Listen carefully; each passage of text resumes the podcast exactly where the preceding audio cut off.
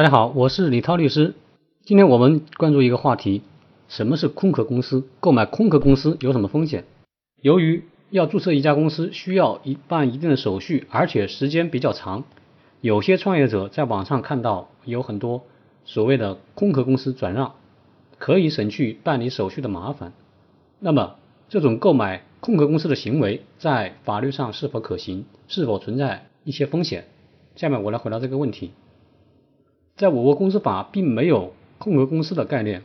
我们通常说的空壳公司，一般是指没有任何资产、没有任何员工，只是在工商机关的登记资料中显示尚在营业的公司。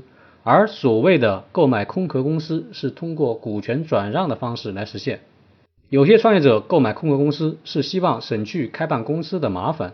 但是购买空壳公司是存在一定风险的。具体而言，第一，债务风险，空壳公司可能存在着一些债务，在你购买的时候你并不知情。如果购买以后，那么你有可能要承担这个公司要偿还债务的责任。第二，员工工资是否缴清，这个也可能存在一些风险。第三，其他的法律风险，比如说可能存在着虚假出资或者抽逃注册资本。偷税漏税等行为，那么购买空壳公司以后，可能会由于之前的违法行为遭到行政机关的处罚。因此，我们认为，在一般情况下没有必要购买国内的空壳公司。事实上，成立一家公司手续也非常简单。新的公司法将注册资本由实缴制改为认缴制，不需要在公章注册前。